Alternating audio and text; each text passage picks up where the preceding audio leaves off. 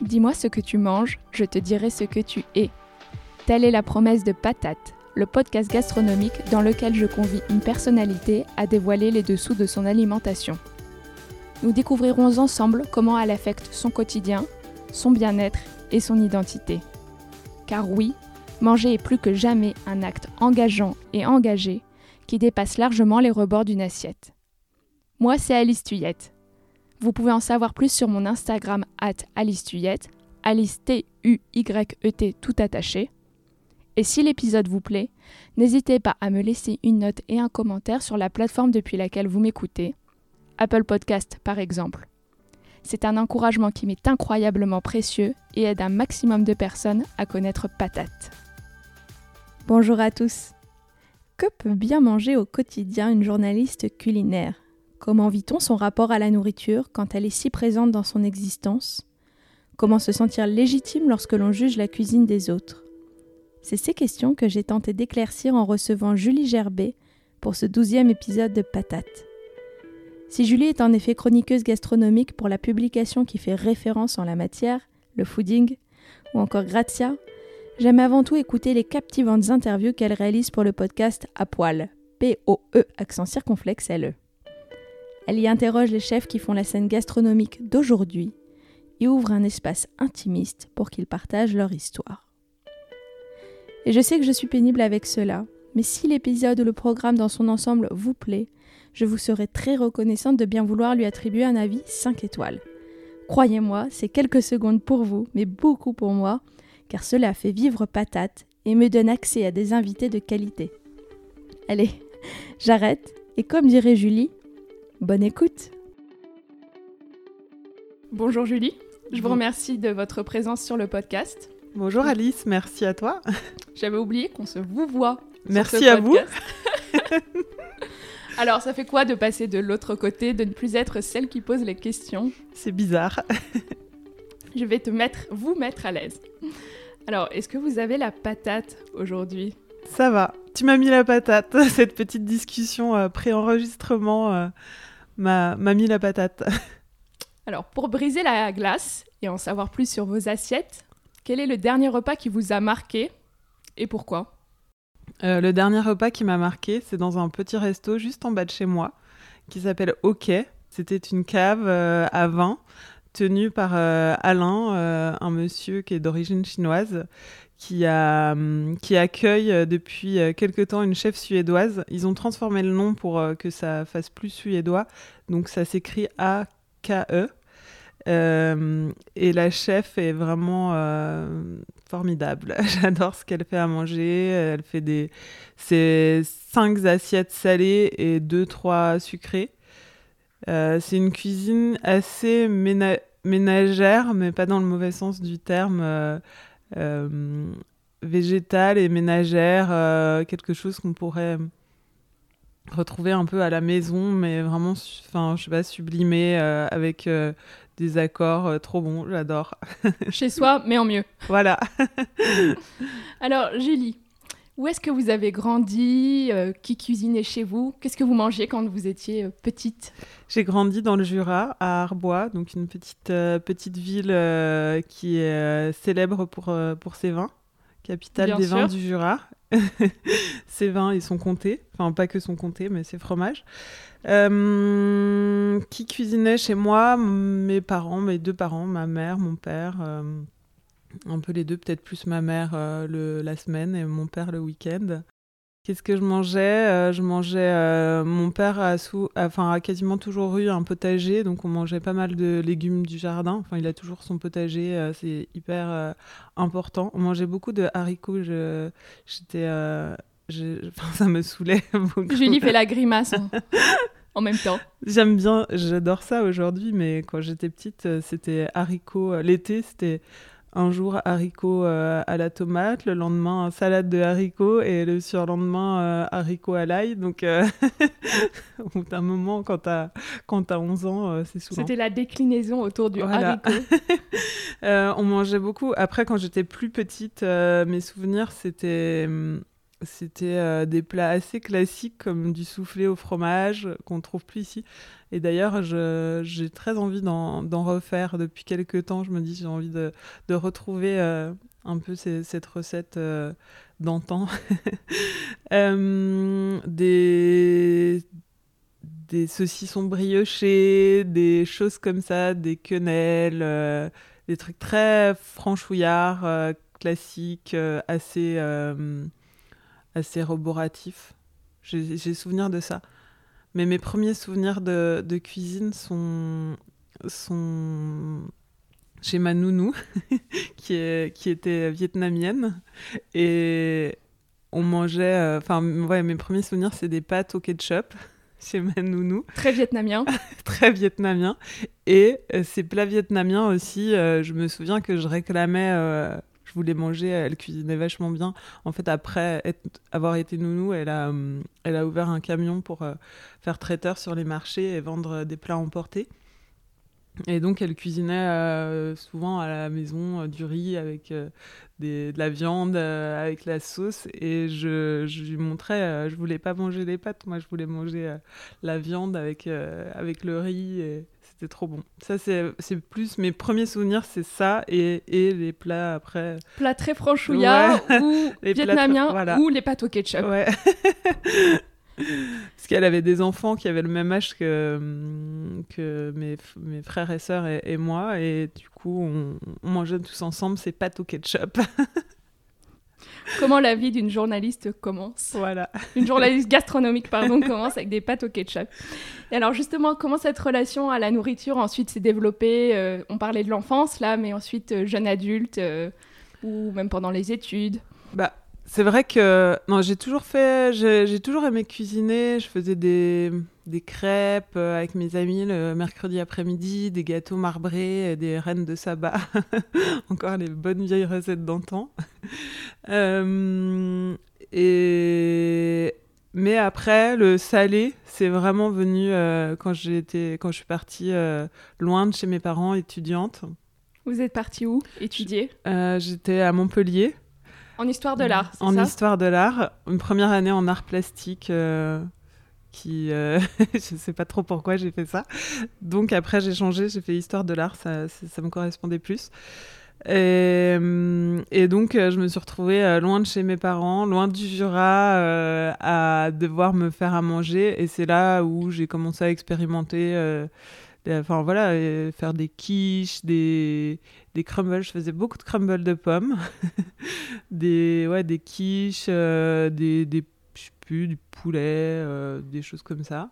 Et la deuxième année, j'habite en colocation avec un, un garçon réunionnais et c'est lui aussi qui m'a vachement euh, appris à cuisiner. Enfin, j'ai découvert plein de choses, euh, faire des des rougailles, cuire le riz dans le dans le rice cooker là. ouais, bien sûr. Utiliser les épices aussi. Euh, qu'est-ce qu'on faisait d'autre Il préparait des des haricots rouges, là, des grains. Enfin, je crois On restait sur le haricot quand même. Ouais, c'est ça. Ou des lentilles. C'était une coloc où on mangeait d'une manière quand même assez développée parce que les colocs bah, étudiantes, c'est pas toujours ça. Ouais. Non, lui, il, est, il était réunionnais euh, avec des origines chinoises, donc c'est vrai que ça. Enfin, je sais pas, ça, ça recoupait peut-être avec euh, mes, souvenirs de, cuisine euh, d'enfance. Et, et c'est vrai qu'on se faisait à manger. On mangeait hyper tard. On, prenait vachement de temps à faire à manger. Et ça m'a, ça m'a aussi euh, vachement marqué. et après, c'est là, c'est là aussi où j'ai euh, collectionné. Euh, enfin, j'ai commencé à acheter des livres de cuisine. Beaucoup, j'avais, je pourrais te les montrer. j'avais mes petits livres Librio, à, je sais plus, c'était 10 francs à l'époque, et dont les livres d'Estérel Payani.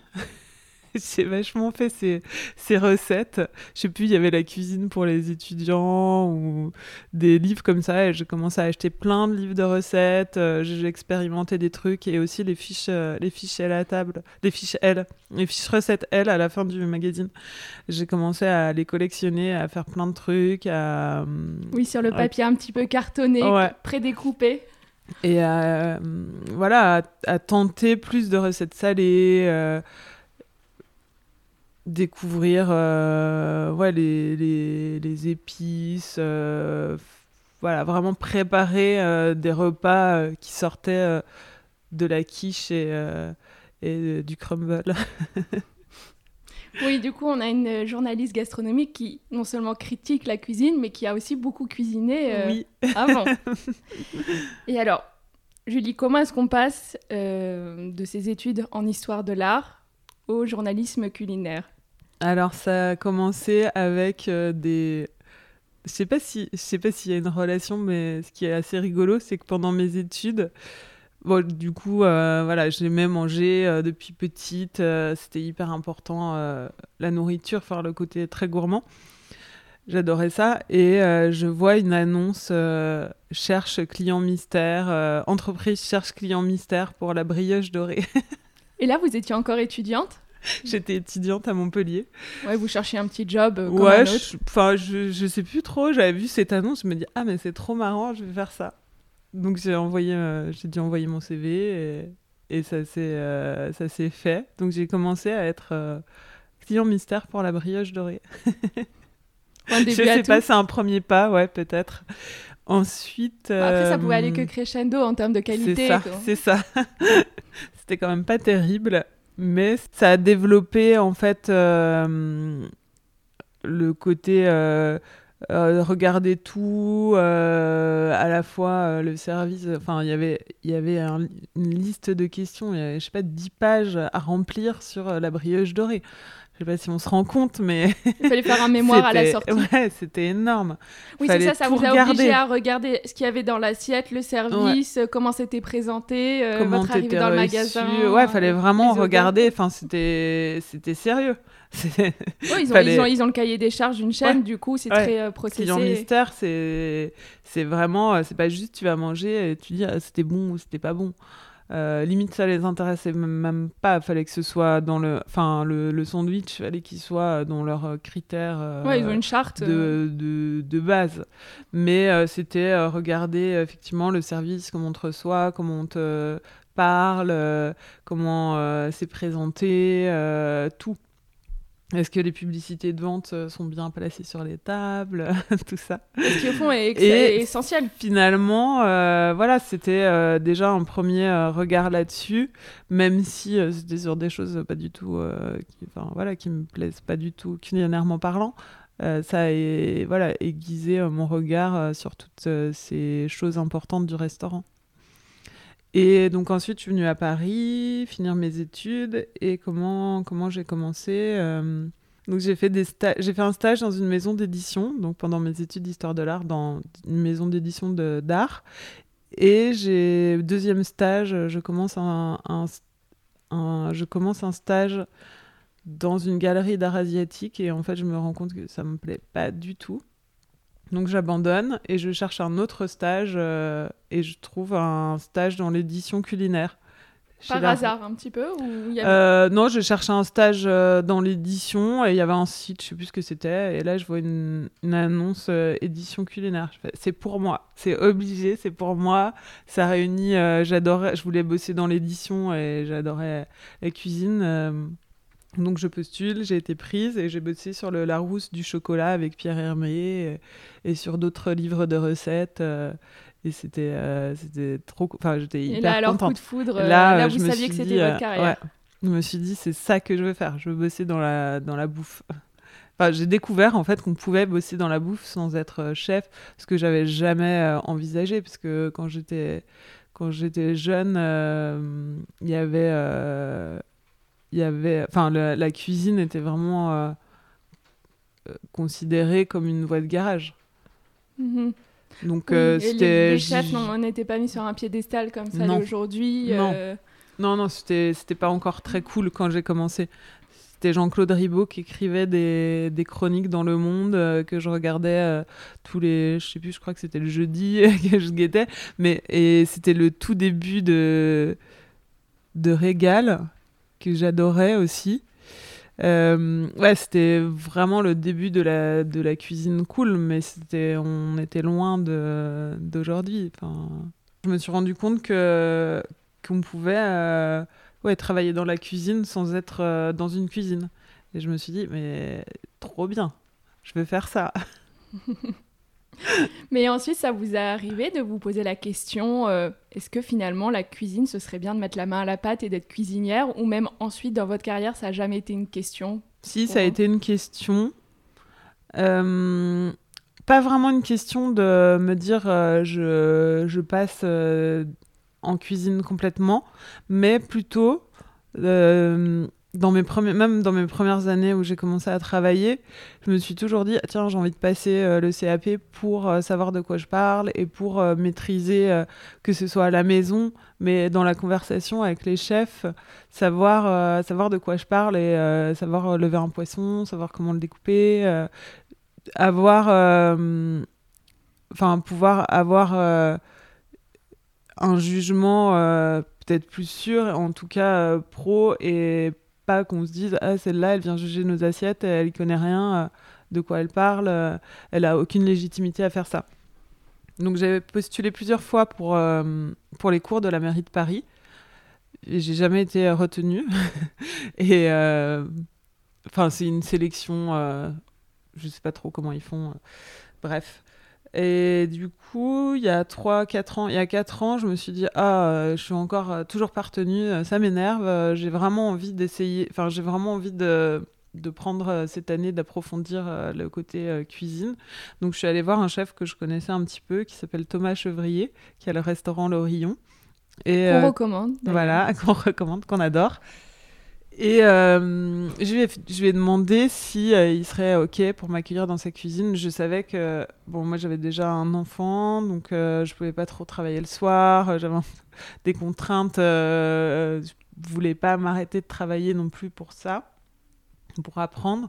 Et donc je savais qu'il était tout seul dans sa cuisine. Je me suis dit, si je vais le voir, que je lui propose de venir une journée par semaine, peut-être qu'il va être OK parce que ça lui fera un peu de de, main-d'œuvre euh, en plus sans que ce soit euh, compliqué euh, à gérer pour lui ni pour moi ce sera du plus. Et donc il m'a dit ok j'ai fait tous les mercredis pendant l'année scolaire et dans sa cuisine. Et c'était trop cool. Mais je me suis dit effectivement j'ai pas envie de faire ça Enfin, ça rejoignait ce que je pensais. J'avais pas envie de faire ça de ma vie. C'était pour, euh, pour la découverte. Et oui, c'était un, bagage utile pour nourrir, être plus informé quand vous alliez critiquer un restaurant. Et pourquoi vous pensez que ça vous a pas plus. Euh, le virus n'a pas complètement pris? Je sais pas. Enfin, je sais pas. Si, euh, je sais pas, peut-être que je me, je me suis toujours sentie trop vieille pour me, pour me pour me reconvertir totalement.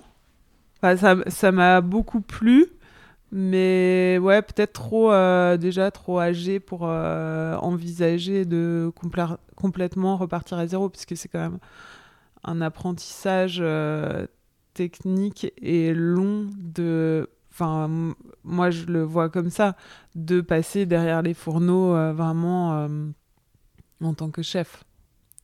Ah, bien sûr, c'est un travail euh, dingue. Et puis, ils ont commencé en général à 15 ans, 14 ans. Et, et je pense qu'il faut quand même plusieurs années euh, de pratique euh, intensive avant de, hum, avant de, de, de pouvoir se revendiquer chef. Ou... Après, il y a, y a, des restaurants où tu cuisines plus euh, comme à la maison, hein, c'est possible aussi, mais bon, ouais, c'était, c'était pas ma voie, enfin, finalement. Euh. Voilà, on va revenir à votre chemin, justement. j'étais bien là où j'étais. Je reçois souvent des messages de gens qui ont des envies de reconversion, que ce soit dans la cuisine ou pas, mais c'est vrai, moi, c'est plutôt lié à la cuisine. Est-ce que vous auriez un conseil à donner à ceux qui, ont, qui souhaitent le faire? Je sais que ce n'était pas une totale reconversion pour vous dans la mesure où vous n'avez jamais exercé euh, un métier qui était en ligne avec euh, vos études parce que dès le premier stage ou le deuxième ou le troisième, peu importe, vous étiez déjà euh, dans le journalisme culinaire. Mais un conseil quand même? Bah de, Justement d'aller s'exercer sur le terrain parce que c'est important d'être confronté à la réalité et, aujourd'hui, enfin, c'était surtout peut-être vrai il y a, il y a hum, il y a dix ans, quand il y a, eu cette vague euh, de, cuisine euh, cool euh, avec Masterchef, avec Top Chef, où les, les, ça a attiré beaucoup de gens qui avaient envie de monter un restaurant, mais qui n'avaient pas l'expérience et qui se rendaient pas compte de ce que c'était derrière, que c'était un vrai métier et qui se jetaient corps et âme dans, la restauration sans avoir anticiper tout ce que ça entraînait derrière. Donc je trouve que c'est important d'aller voir, d'aller faire un stage, euh, euh, voir si ça nous plaît vraiment, voir la réalité, que c'est euh, un, un, vrai métier. Passer à l'action. Voilà, passer à l'action avant, avant de, de, véritablement se lancer pour avoir, bah, savoir si ça nous plaît et, et acquérir aussi un minimum d'expérience dans, le, dans le domaine. Alors, Julie, vous demandez souvent aux chefs ce que la cuisine représente pour eux. Et vous, manger, ça représente quoi pour vous? Ça représente, euh, ça représente euh, un, moment de, un moment de partage, un moment de fête, souvent. C'est euh, un moment joyeux, puisque, surtout quand on mange bien, qu'on a la chance de bien manger, de se régaler. Non, c'est ouais, c'est un moment, un moment plutôt sympa. Et même pour mes. J'ai l'impression que pour mes enfants, c'est pareil, ça l'est devenu. Ma fille, elle me demande souvent. Euh, L'aînée me demande souvent euh, assez. Euh, longtemps avant le repas. Maman, qu'est-ce qu'on va manger ce soir? Maman, qu'est-ce qu'on va manger ce midi? Elle attend ce moment de la journée. elle a envie de savoir comment ça y penser dans sa tête. Et elle aime bien euh, choisir aussi. Euh, moi, elle est un peu jeune quand même pour choisir. Elle a quel âge? Elle a 5 ans, la grande. Mais euh, ouais, c'est la fête. Et si les assiettes que vous consommez régulièrement pouvaient parler, qu'est-ce qu'elles diraient de vous? Je suis assez peu fidèle en, en termes de, de régime alimentaire. je vais un peu dans tous les sens.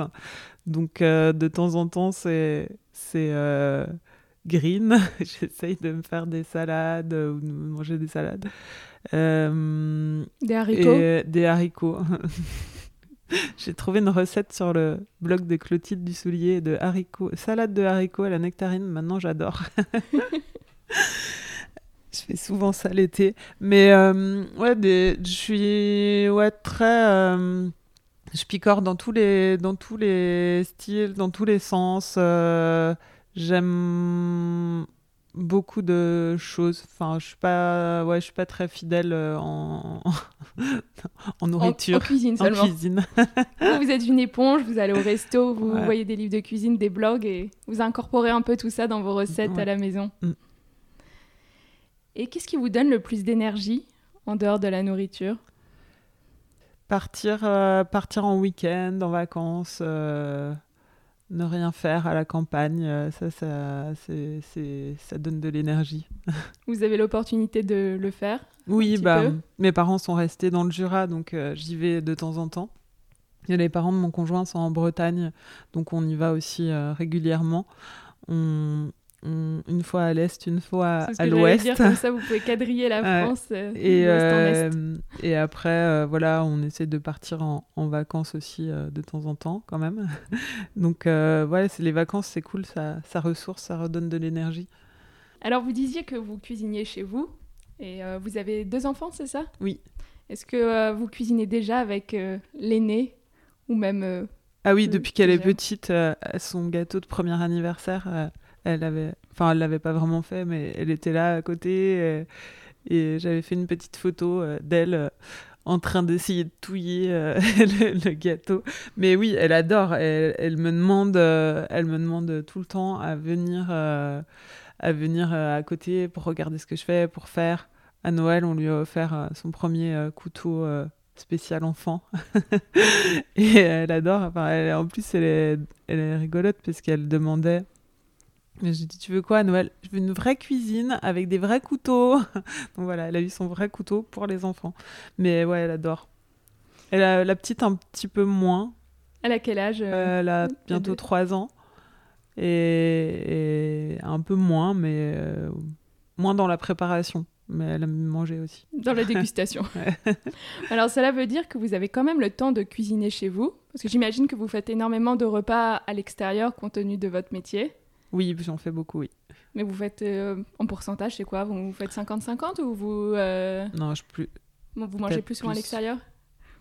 Ouais, je pense 60-70% euh, du temps à l'extérieur et 40% euh, à la maison. Oh oui, ça fait beaucoup d'heures. Mais alors, est-ce qu'une journaliste gastronomique mange toujours bien? Alors, Je ne sais pas si on va casser un mythe là ou pas. Est-ce que aussi dans votre vie, disons, euh, plus quotidienne, avec des amis ou parfois quand euh, vous êtes dehors et oui, il n'y a pas euh, un restaurant euh, fooding à côté, est-ce que vous êtes toujours une mangeuse exigeante? Je suis exigeante sur la qualité des produits. Euh, C'est-à-dire que le saucisson dégueulasse, c'est pas possible. Je... Même maintenant, je deviens hyper exigeante aussi sur les boissons. Peux pas. Le, vin pas bon et euh, la bière pas bonne. Et j'ai du mal euh, aujourd'hui à même à boire des choses euh, qui. ou des, des jus de fruits vraiment dégueulasses. Ça, j'ai vraiment du mal. Tout comme les aliments vraiment bas de gamme. ça, j'ai du mal. Après, je suis pas du tout exigeante sur la, sur la. Si la qualité des produits est bonne et que la préparation est simple, c'est tout à fait. euh, Enfin, c'est à mon goût. J'aime, j'aime, euh, j'aime justement aussi la simplicité. Quand on va souvent au restaurant, euh, on est content de retrouver quelque chose de, de très simple à la maison. Enfin, quand je me fais une semaine pour le fooding, d'enquête pour le fooding, je suis contente de, rentrer chez moi et de manger juste une salade, de- du concombre au yaourt ou un truc hyper simple. Mais il faut que ce soit cuisiné avec des bons produits. Oui, c'est la base de tout. Ouais. Je crois que j'avais vu une interview de René Redzepi, du coup, le, le chef du fameux Noma, qui disait Je comprends tout à fait, quand il y a des clients, ils ont fait un, un dîner chez moi, je comprends que le lendemain, ils aient juste envie de manger une côte de bœuf avec des frites. Parce Mm. qu'on peut, peut pas toujours manger d'une manière. euh, Oui, une cuisine aussi cérébrale ou aussi recherchée. Et alors, votre spécialité à la maison, le plat vers lequel vous, vous me disiez que vous changiez beaucoup, que vous n'étiez pas fidèle, mais est-ce qu'il y a quand même quelques constantes ou une constante, une recette que vous aimez faire? Ah, J'adore faire des salades de salades de, de haricots. Euh, j'a- ouais, j'adore faire des salades. Mais aurait pu faire un épisode sur les choses, haricots. ouais. Euh, mais euh, une recette de fête ou une recette? Enfin, en fait, moi, j'ai les recettes du quotidien et après, j'ai aussi les recettes un peu de fête et de dimanche. Tout ça, Donc, euh, genre le, le, le bœuf bourguignon, euh, les, euh, les poules d'agneau rôtis. euh, ça, c'est plutôt des, des repas, soit quand on invite des gens, ou alors les, ou quand il y a ma famille, ou les repas du dimanche. Et sinon, c'est assez simple. Euh, voilà, type euh, salade, euh, poulet rôti euh, acheté au marché. euh, et voilà. Tout ça avec les bons produits. Ouais. Et Julie, quand vous passez une mauvaise journée, que vous avez un petit coup de blues, qu'est-ce qu'on trouve dans vos assiettes à ce moment-là? Des bonbons. Je suis. Et alors, vous trouvez des bonbons artisanaux ou c'est les non. bonbons Ah non, les haribots. Les haribots tout pourris du Ah ouais. supermarché? Ouais, ça c'est un peu mon péché mignon, mais je me suis vachement calmée. J'en calmé mange sur le sucre moins. J'en mange beaucoup moins. J'ai eu toute ma période étudiante. En fait, dès que je- effectivement quand j'étais étudiante où j'ai pu euh, m'acheter euh, tous les bonbons que je voulais, je me suis un peu lâchée. Euh, mais je me suis calmée. J'en mange beaucoup moins qu'avant. Et alors, vous avez un petit préféré dans la sélection Haribo? J'aime bien les bonbons qui piquent. C'est parce que vous avez du caractère. Et est-ce qu'il y a des aliments qui vous dégoûtent? J'aime pas trop la banane et sinon, je- j'aime pas trop les. Je sais que c'est c'est euh, un quelque chose de, de bizarre. Enfin, je me dis qu'un journaliste gastronomique devrait manger de tout. Moi, je mange peu de. J'ai du mal avec les, les abats. Ah oui, Oui. c'est vrai, c'est étonnant de la part d'un journaliste. Mais il y avait un grand comeback du travail des abats. Ouais, j'essaye, hein, j'essaye, mais j'ai toujours, mais c'est très psychologique, hein, c'est pas, c'est pas le goût, parce que j'ai goûté des plats que j'ai trouvé super bons avec de la, du boudin noir et tout, mais j'ai vachement de mal psychologiquement. D'accord. C'est oui, c'est une question de dégoût, euh, peut-être quelque chose qui est resté de l'enfance aussi. Ouais, puis en fait, mon grand-père était charcutier. Euh, et quand j'étais petite, euh, ma grand-mère aussi, elle cuisinait des trucs un peu bizarres, sans nous le dire. Enfin, c'est pas des abats, mais même du steak de cheval. elle nous disait pas que c'était du cheval. Euh, de la terrine de, de bécasse euh, qui sentait vraiment très mauvais, des choses comme ça. Ça m'a un peu. Euh, ça vous a vacciné pour la vie Ça m'a mis des, des, des barrières, je crois, autour de, des produits. C'est plus dans la viande et.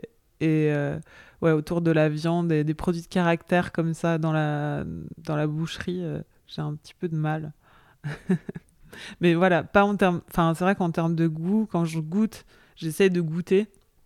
En plus, je dis à mes filles, il faut goûter, même si t'aimes pas, tu goûtes, tu manges au moins euh, une ou deux bouchées.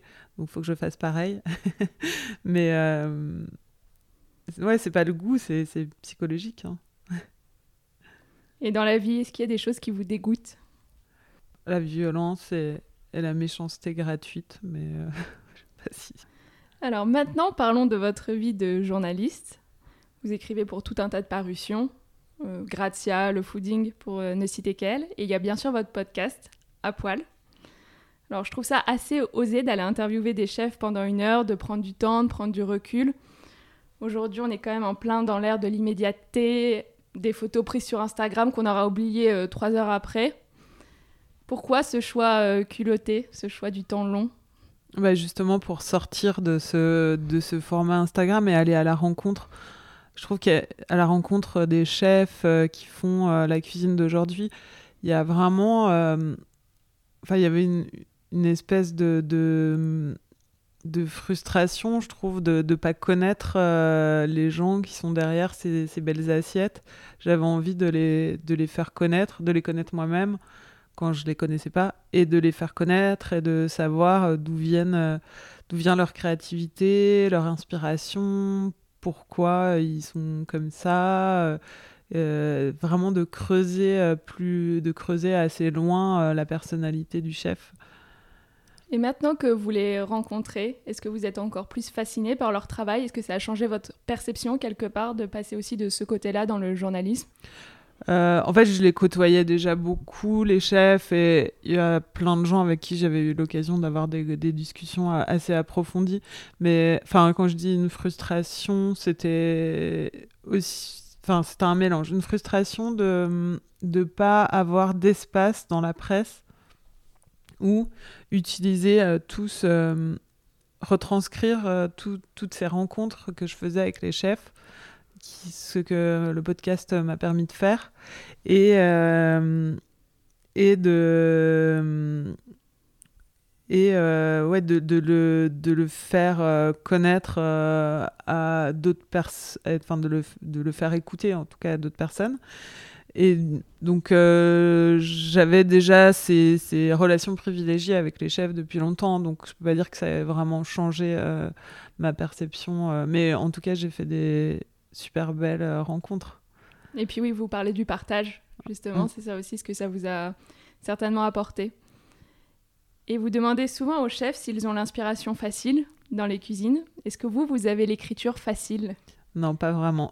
c'est assez. Euh, euh, j'ai pas fait des études de, de journalisme et euh, je, garde un sentiment de ne pas être peut-être professionnel de ne pas avoir appris le journalisme de façon traditionnelle. J'ai vraiment appris sur le tas. Après, c'est vrai que c'est toujours un peu difficile pour moi d'écrire, de me mettre à écrire. De... Je, je me dis, heureusement qu'on a des ordinateurs aujourd'hui. Je pense toujours à ces gens qui écrivaient sur la machine à écrire et qui avaient peut-être, ou sur les papiers, qui n'avaient peut-être pas le droit à l'erreur il Enfin, je sais pas comment il faisait. Moi, je repatouille beaucoup mes textes. J'écris, je réécris, je réécris, je change des trucs, je, déplace. Je passe beaucoup de temps. Ouais, vous n'êtes pas du genre à sortir un premier jet. Euh. Si des fois c'est fluide, ça m'est déjà arrivé d'écrire comme ça en sortant du restaurant un truc euh, hyper facile et mm, mais c'est assez rare. et qu'est-ce que vous trouvez difficile dans ce travail d'écriture? Enfin, en fait, c'est de faire des choix aussi. Et euh, c'est comme si on pouvait euh, tout dire de toutes les façons. Enfin, il y a une telle euh, diversité qui s'offre. Et il faut, enfin ouais, il faut, il faut choisir les bons mots, choisir les, les, enfin, les bonnes phrases. Et du coup, c'est ouais, c'est des choix à faire. Enfin, Non, c'est ça, c'est l'affaire de recentrer la focale et vraiment d'extraire le jus que vous avez d'une expérience. Et oui, puis c'est pas, c'est pas facile, j'imagine non plus, de retranscrire des émotions, en fait. Mm. Les mm. émotions qu'on peut avoir face à un plat, euh, trouver les mots justes.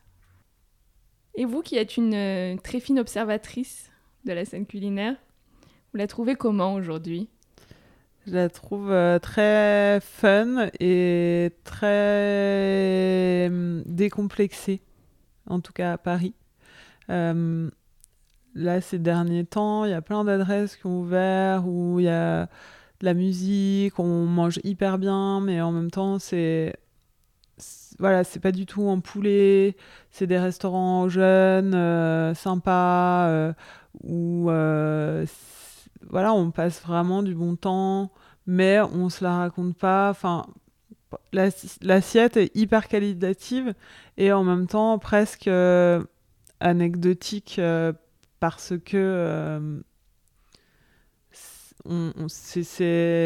maintenant on attend une qualité euh, minimum euh, très qualitative et du coup voilà elle se doit d'être à cette à cette hauteur et en même temps voilà on développe vachement tout ce qui est le côté ambiance et tous les à côté mais du coup, ça donne une belle créativité. Euh, et je la trouve aussi très métissée. J'ai l'impression qu'il y a, il y a beaucoup d'influences de, euh, qui se mélangent et on, voilà, on mélange des choses asiatiques avec euh, de l'argentin ou des, des, influences voilà, de partout. Et c'est assez. Je trouve ça chouette. Et vous avez des noms d'adresses en tête qui correspondent bien à ce que vous venez de dire? Bah, Je pense à Cantina, qui est aussi en bas de chez moi, où y a, on retrouve toutes ces influences. Et euh, en même temps, euh, voilà, on mange hyper bien, mais on vient pas que manger. On vient aussi euh, effectivement passer un bon moment. c'est c'est un, une sortie en soi d'aller au restaurant. C'est plus Enfin voilà, c'est pas que, que, que manger. Et sinon, il y a Tontine aussi, de Céline et Julien Femme, qui est. Enfin, moi j'ai trouvé ça hyper bon, hyper sympa. En plus, il y a des chefs qui viennent, d'autres chefs qui viennent cuisiner, ça, tourne. Qu'est-ce que j'ai aimé d'autre? Bah, ok, dont j'avais déjà parlé. le maquis dans le 18e. Euh, bah, vivant euh, de Pierre Twitou, euh, enfin Vivant 2, on vient me corriger, Vivant 2 de Pierre Twitou. Ça, les assiettes sont extraordinaires et, et voilà, mais tu as, vraiment un tout. Mhm. Oui, il y a une expérience totale et comme vous le disiez, la musique, la façon dont on est accueilli. Tout est pensé et, et tout, ouais, tout est fait pour que tu passes un super moment euh, au-delà euh, des assiettes qui sont euh, trop bonnes. Et cette scène gastronomique, vous trouvez qu'elle a beaucoup évolué entre le moment où vous avez commencé à faire des critiques et aujourd'hui Énormément. Ça allait dans ce sens-là, vers une expérience plus totale et moins. Oui, oui, oui. oui. Bah aujourd'hui, tu peux plus, enfin, tu peux plus ouvrir un restaurant sans faire attention à tous ces détails. Avant, euh, les chefs, ils ouvraient, ils étaient juste chefs. Euh, tu faisais une bonne cuisine, euh, a priori, c'était OK. Une telle concurrence aujourd'hui à Paris que si tu soignes pas tout le reste, c'est. Enfin, faut, alors, faut vraiment que ta cuisine, elle se suffise à elle-même. Elle se suffise à elle-même. Je posais, des fois, je pose une question au chef. Enfin, je leur demande à quel pourcentage euh, la cuisine compte dans leur restaurant. Et en fait, c'est assez révélateur, je trouve. Parce que finalement, c'est pas qu'elle compte assez peu, mais même si tu vas au septime, euh, l'assiette, euh, elle est, elle compte euh, énormément, mais il n'y a pas que ça. Si tout le reste était nul, le septime serait pas le septime. Enfin, il serait pas là où ils en sont aujourd'hui. Donc c'est c'est vrai que c'est ça a énormément changé. Ça a énormément changé. Et dans le moindre petit restaurant, enfin ou petit restaurant snack ou ou euh, oui ou petite cantine enfin maintenant il y a la déco qui compte euh, la playlist euh, le, design du menu tout ça c'est très important. Et dans le futur vous voyez les choses évoluer comment? Dans le futur proche, j'ai l'impression qu'il y a beaucoup, beaucoup de restaurants asiatiques qui ouvrent à Paris.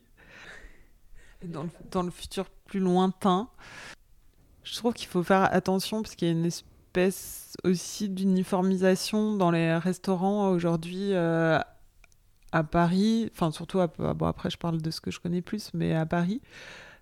Et il euh, faut vraiment garder en mémoire, euh, enfin pour les créateurs de restaurants, je trouve, il faut vraiment aller enfin voilà, aller chercher euh, ce qui fait l'essence euh, de, de, son projet et, et, essayer de pas être euh, ouais, dans l'uniformisation, de, de, de, de, copier ce qui marche et, et, ouais, enfin, je sais pas si on peut dire se démarquer, c'est pas que se démarquer, c'est aussi aller chercher, aller chercher l'authenticité euh, de, de, son de, de, soi et de son projet. Je trouve que et c'est pour ça que j'aime OK le petit restaurant parce que je trouve qu'ils sont pas du tout euh, c'est même enfin ils sont pas du tout dans le truc de la mode mais en fait tu y vas, tu te régales et c'est juste un restaurant aussi euh, tu, tu qui, qui change de, de toutes ces choses trop belle, trop... Euh, très concept, très marketé. Euh. Où tout, tout a été pensé, c'est génial, et, c'est, et en même temps, je trouve ça super, et ça manque, ça manque de spontanéité, parce que euh, tout, tout est déjà écrit, et toi, t'es qu'un pion dans ce jeu. qui suit parfaitement ce qui a été prévu par les gens derrière. Et qu'est-ce que vous préférez dans votre métier, que ce soit le podcast, que ce soit l'écriture, que ce soit vos différentes activités? Alors, il y a deux choses que, que j'aime. C'est manger, encore. découvrir euh, des nouveaux... Enfin, ouais, découvrir des saveurs, des assiettes. Et puis, vraiment, les rencontres avec les gens. Ça, c'est... Et c'est aussi pour ça que j'ai fait le podcast, parce que... Voilà, pour euh, continuer sa rencontre, les approfondir, euh, en faire de nouvelles. Et c'est vraiment toujours ce que j'ai aimé, rencontrer euh, des chefs, des producteurs, d'autres personnes. je trouve ça fabuleux par le prisme de la cuisine, mais c'est chouette. Et vous, Julie, qui êtes une vraie pro, Qu'est-ce que vous pensez de tous les apprentis euh, journalistes? Parce que euh, aujourd'hui, euh, chacun peut écrire sa petite revue sur Yelp, TripAdvisor, poster sa photo sur Instagram et écrire un commentaire qui fera du bien ou, du mal à un restaurant, d'ailleurs. c'est vrai que le métier a beaucoup changé. Comme je disais tout à l'heure, quand j'ai, enfin, c'est vrai quand j'ai commencé, j'ai l'impression d'être une vieille quand je dis ça. quand j'ai commencé, c'était pas à la mode, donc euh, il n'y avait pas beaucoup de gens euh, qui travaillaient dans le journalisme culinaire. Aujourd'hui, ça attire euh, énormément. Moi, je j'aime pas suivre les avis de, enfin les avis des sites comme TripAdvisor et tout ça. Je trouve que c'est souvent faussé parce que c'est soit des des gens qui ont qui sont copains avec la enfin ça, dépasse ça mais au début, je trouve que c'était soit des copains, soit des, des, des ennemis qui écrivaient, donc c'était assez difficile d'avoir un jugement là-dessus. C'était entre le 0 étoile et le 5 étoiles. Ouais, ouais. C'était très extrémiste. Après, les gens qui se prennent pour des, pour des critiques, euh, en fait, moi, je regarde pas trop tout ça. C'est vrai qu'il y a beaucoup de gens. Euh, je moi, je, je, enfin, je fais confiance plutôt à des personnes euh, qui ont pu démontrer qu'ils avaient un jugement euh, que je trouvais de valeur et je suis ces personnes-là. Mais à chacun de trouver ce qui lui correspond en fait. Et tout le monde ne va. Enfin, une personne que moi je vais juger intéressante, une autre personne la trouvera sans intérêt et vice versa. Donc, euh, donc euh, on a, ouais, en faut pour tous les goûts, sans doute. Même si, effectivement, euh, quand je vois des blogueuses ou blogueurs, Instagrammeurs, tout ça, qui font des, des commentaires sur des restos que moi je trouve sans intérêt, je me dis, ah, ça me déprime un peu. Mais c'est ça, après on n'est pas obligé d'aller les regarder. Et... Bah voilà. Et vous faites comment alors pour euh, justement trouver les restos, les restos qui vous intéressent? Vous faites ça au bouche à oreille? Vous euh, comptez sur quel... vous parlez de quelques personnes que vous suiviez? Je... Euh, alors, je fais oui beaucoup en fait à Paris. Dans, dans... Pour le fooding, je suis aussi pour le fooding, je, surveille aussi toutes les nouvelles ouvertures de restaurants pour le fooding et pour les autres euh, vous faites votre petite veille. Voilà, je fais et euh, comme ça fait longtemps, j'ai la chance. Euh, puis comme ça fait longtemps et comme on est aussi nombreux au fooding, on a beaucoup d'antennes. Donc on est au courant, les chefs nous tiennent au courant de ce qu'ils vont ouvrir, les gens nous envoient des messages, et, on reçoit beaucoup d'informations, donc on a euh, voilà on a les informations c'est ça en fait l'information vient à vous et vous faites le tri après euh, plus que la recherche. Aujourd'hui on a la chance d'avoir des moyens de communication euh, et les réseaux sociaux super développés. Donc ça permet d'avoir une idée déjà du restaurant avant d'y aller de voir est-ce que ça correspond à ce que a priori à ce que j'aime. Après faut pas que se baser là-dessus. Mais ça nous enfin voilà le pédigré euh, entre guillemets du chef, euh, tout ça, ça nous permet d'avoir une petite idée avant d'y aller, euh, savoir est-ce qu'on est-ce qu'on y va est-ce qu'on y va, est-ce qu'on n'y va pas, est-ce qu'on voilà, est-ce que ça va potentiellement rentrer dans les, les choses que j'aime, les critères avant d'y aller. Mais et après, avoir les yeux euh, grands ouverts quand je me balade dans Paris, dans Paris à pied ou à vélo. euh, mes amis ouais, qui me donnent des infos. Enfin, c'est vraiment tout un réseau. C'est un énorme réseau, tout ça. Et puis, euh, toujours être à l'affût. Alors, par curiosité, puisque là, vous parliez du, du fooding, c'est donc une sélection de restaurants. Vous ne faites pas dedans des critiques d'adresses que vous n'avez pas aimées. C'est seulement les restos qui sont estampillés fooding vous allez du coup dans des restos qui ne vont pas rentrer dans le fooding. C'est quoi à peu près le pourcentage de restos qui ne, quand vous y allez, qui ne passent pas le, comment dire, l'examen entre guillemets fooding? Comment on fait? Ce que je disais, on fait quand même un tri avant? Comment on paye toutes nos additions? Euh, on, fait quand même un pré-tri euh, pour être, enfin on teste beaucoup de choses, mais euh, on, on, essaye, si on voit que ça correspond a priori pas du tout à nos critères, on n'y va pas. Ça fait des économies. Et, Économie d'énergie aussi, de, temps. D'argent, de... temps, euh, d'énergie. Mais euh, si on a un doute, on va le tester.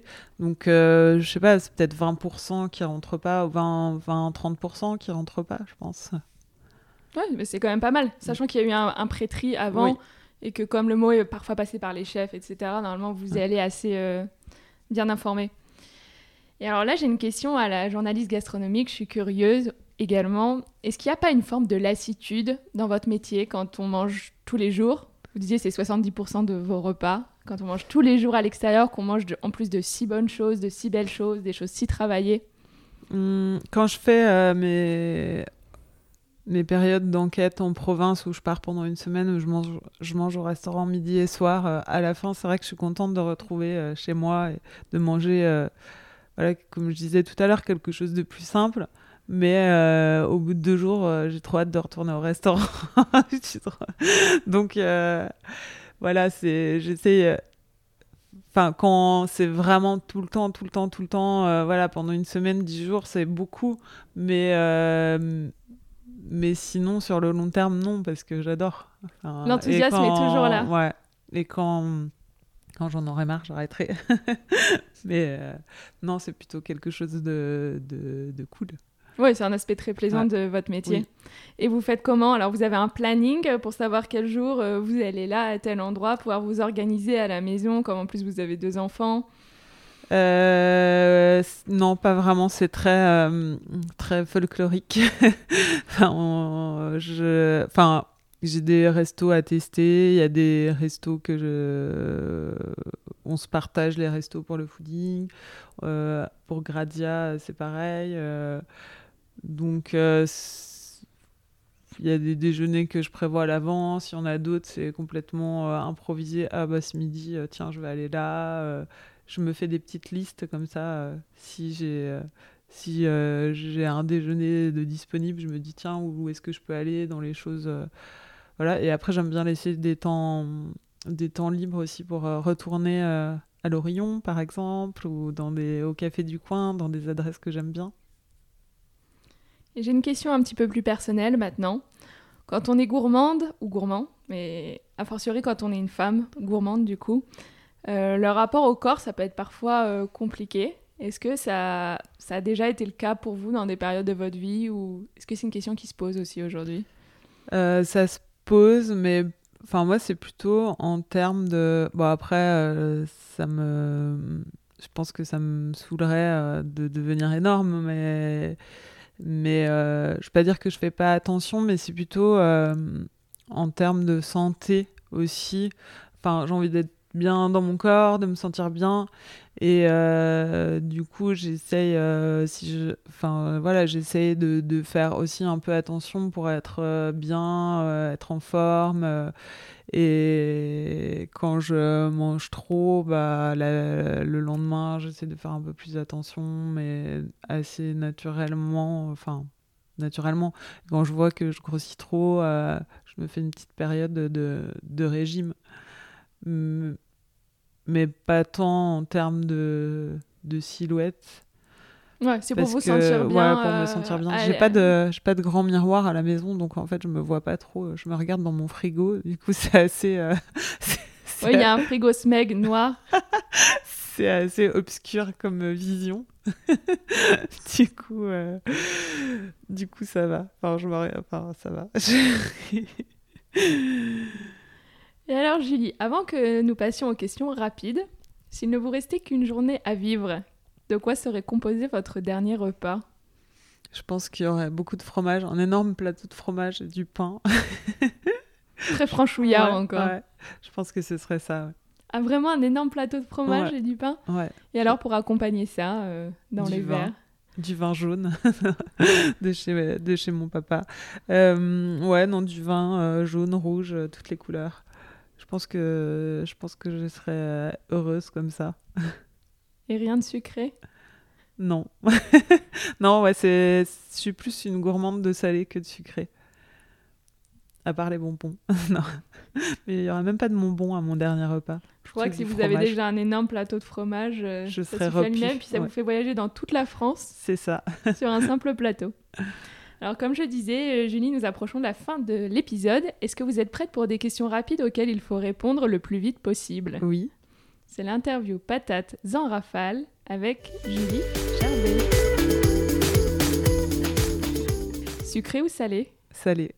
Petit déjeuner, déjeuner ou dîner? Déjeuner. Resto du coin ou table étoilée? Resto du coin. Votre assiette, vous êtes du genre à la partager ou plutôt chacun son plat, pas touche? Les deux. Pierre Gagnère ou Michel Saran? Bon, c'était deux invités de votre podcast. Michel Saran. Un plaisir coupable que vous ne voudriez raconter à personne euh, bah, Les bonbons. Euh, Et Haribo, bah, je l'ai raconté, ça y est, trop tard. Spécialité du Jura, morbier ou vin jaune? Vin jaune. Ah, pas le fromage. Et le vin jaune, à boire ou à cuisiner avec une volaille aux morilles? À cuisiner. Vin rouge ou vin blanc Vin rouge. Fromage ou dessert Fromage. Pause café gourmande, moconuts ou olibelli Les deux. La nana ne se mouille pas. Le cuisinier que vous admirez, ça peut être une toque célèbre ou votre maman, votre grand-mère. Euh, bah en ce moment, Linda Granbring, euh, la chef d'Hockey. C'est bien, on en aura parlé beaucoup dans Voilà. cet épisode. Non, Tout le monde va y courir Et demain. sinon, euh, et sinon, Olivier Rollinger.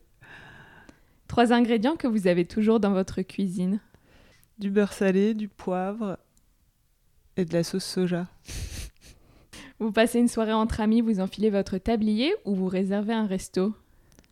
Les deux aussi. Ça dépend. Non, ça dépend. euh, ça dépend. J'aime faire les deux. Manger ou écrire sur ce que vous avez mangé?